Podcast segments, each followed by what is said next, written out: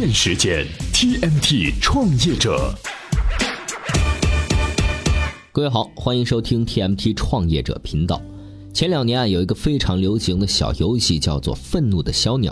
玩法呢很简单，把小鸟扔到空中，划过一道抛物线，最后它会落下来，撞到各种各样奇奇怪怪的东西。小鸟经历的这条抛物线里啊，有起飞点、平衡点、快要降落的那个点和降落点。哎，这四个点就是咱们今天要讨论的话题。如果把客户的生命周期想象成一条抛物线，那这四个点是不是就象征了产品消费的开始、成长、稳定和流失呢？领英商业分析部门的一位高级总监最近分享了他们这些年做数据分析的经验。咨询之后，我们就来看一下领英百分之九十用户留存率的背后，他们究竟做对了什么？每日必知。距离双十一还有一周，京东把阿里给举报了。十一月三号，京东在其微信公众账号上发布消息称，已经向工商总局实名举报阿里巴巴集团，因为阿里在双十一促销活动中胁迫商家二选一。京东认为这种行为妨碍了正常的市场竞争，严重损害了消费者利益。只有想不到，没有做不到。为表情而生的键盘问世了。近日，美国一家科技公司开发出了一款能够直接输入表情符号的物理键盘。据该公司称，有七成喜欢聊天的美国人平均每天要发送九十六个表情符号。使用这款键盘，可以将表情符号的输入速度提高十倍左右。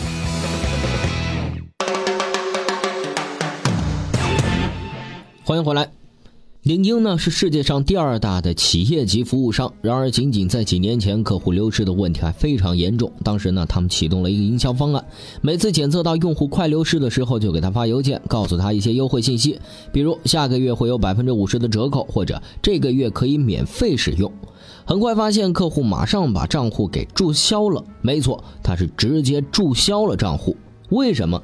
因为很多付费用户都忘了自己在付费，一旦邮件发了折扣促销信息，反而是等于提醒了他们还在付费，立刻就让他把账户给关了。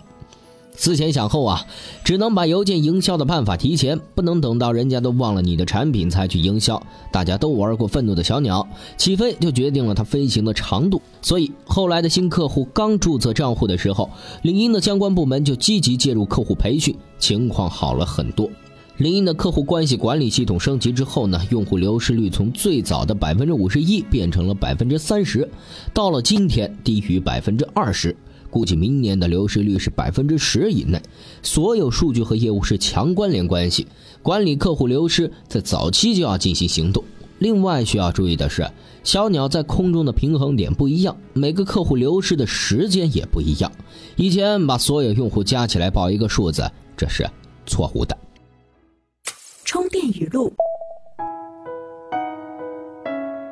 当李克强总理进入到创业大街喝咖啡那一刻起，所有的创业者都开始沸腾了。咖啡馆还能跟创业扯上关系，到底有哪些新意？三 W 咖啡馆创始人、拉勾网董事长许丹丹是这样说的。我们给创业者提供的其实就是一个字，就是人。互联网行业里面，其实就业不是问题，招人是个问题。人是两个方面的人，第一个是人才，就是公司的团队。像我们自己旗下有拉勾网，然后也有三 W 猎头。拉勾网是帮这些公司招到就是最核心的一些互联网最最核心的团队，然后猎头是招总监级别的人，所以这是其中一种人，帮公司招人才。第二种是帮这个公司招他的用他产品的人，在互联网的创业公司做市场推广、做品牌推广，让他的用户和他的人来使用它。欢迎回来，领英呢有三点五亿用户，数千名销售，做到百分之九十的用户留存，必须去精确管理每个用户。可是这么大的用户量，怎么能够精确管理到每个客户的生命周期呢？哎。这就需要发挥数据统计的威力了。管理学之父彼得·德鲁克说：“如果一个事物无法度量的话，那么我们就没法管理它。”领英呢开发了一套系统，是专门分析每一位用户的行为，无论猎头、买家还是卖家，每天、每星期、每月频繁的对用户打分。打完分之后呢，对整个数据库进行排序，每天只把这种最有可能流失的客户及时的通知负责的客户经理。在以前，这样的分析一个季度才做一次，为什么？因为当时数据的计算处理很慢呀。现在的客户数据分析变成事实运算了，每天都能看到重要客户的排名，可能流失的客户排名，这样客户关系经理的效率急速提高。以前客户经理想破脑袋都不会知道这三百个客户里张三李四都在干什么，但今天仅仅通过一张积分表，他就能够很精确地预测一个用户的流失。实际上，这就是自动化。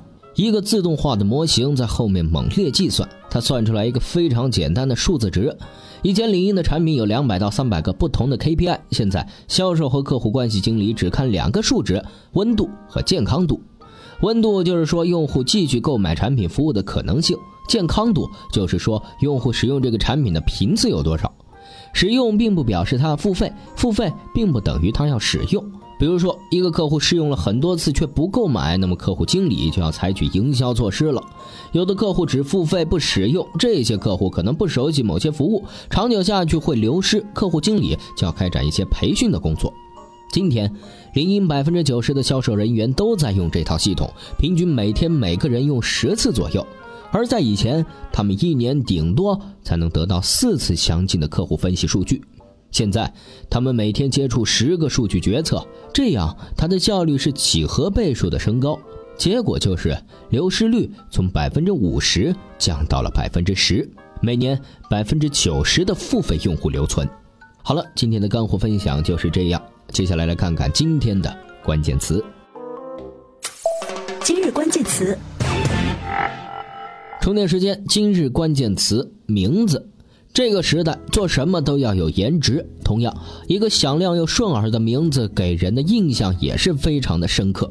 苹果、可口可乐、无印良品、星巴克等世界一流品牌，从名字就可以让人了解到他们的产品气质。互联网领域呢，也涌现出了不少的好名字，比如买卖旧货的平台叫小舅子，新旧的旧很容易让人产生联想；上门服务叫马上到家，美食电商社区叫下厨房，非常简单的就和生活关联了起来。哎，那如何取一个听起来舒服又有品味的名字呢？今天推荐的文章就介绍了这么一套方法。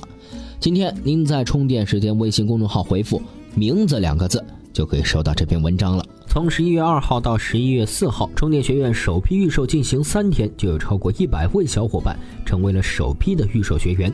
感谢所有认可充电时间充电学院的小伙伴，感谢那些获得终身免费资格依然还参加预售的小伙伴，感谢积极给我们出谋划策、贡献好点子的小伙伴。